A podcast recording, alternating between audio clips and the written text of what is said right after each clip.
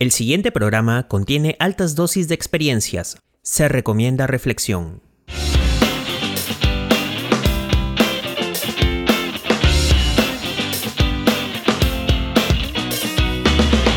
Gracias por seguir escuchando el podcast de Alfa y Omega, aprendizaje de inicio a fin. Les saluda Daniel Navarro y hoy responderé a lo siguiente. ¿Por qué debemos formular preguntas para aprender en vez de preguntas para responder?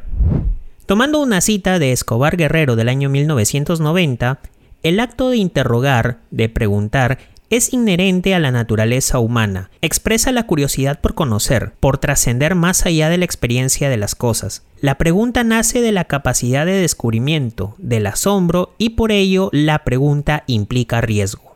Por tanto, el aprendizaje se basa mucho en experiencias, muy aparte de adquirir conocimientos y en algunos casos a cuestionarnos, pues ese cuestionamiento implica preguntar muchas veces por qué.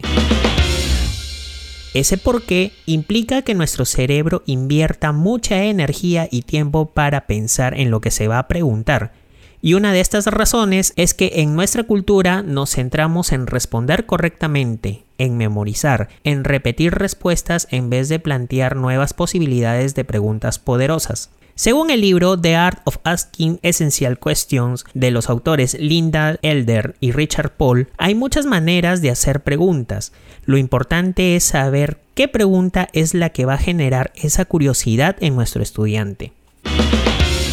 Si queremos aprender, debemos cuestionar todas las experiencias siempre buscando el por qué nos suceden estas cosas o por qué nos dicen que es real o no tan solo comprobar y motivarnos a aprender mediante las preguntas. Muchas veces, si queremos tener éxito, debemos tener la mente de niño, siempre abierta, con muchas ganas de preguntar. Si preguntamos, comprendemos. Si preguntamos, es síntoma de que estamos vivos.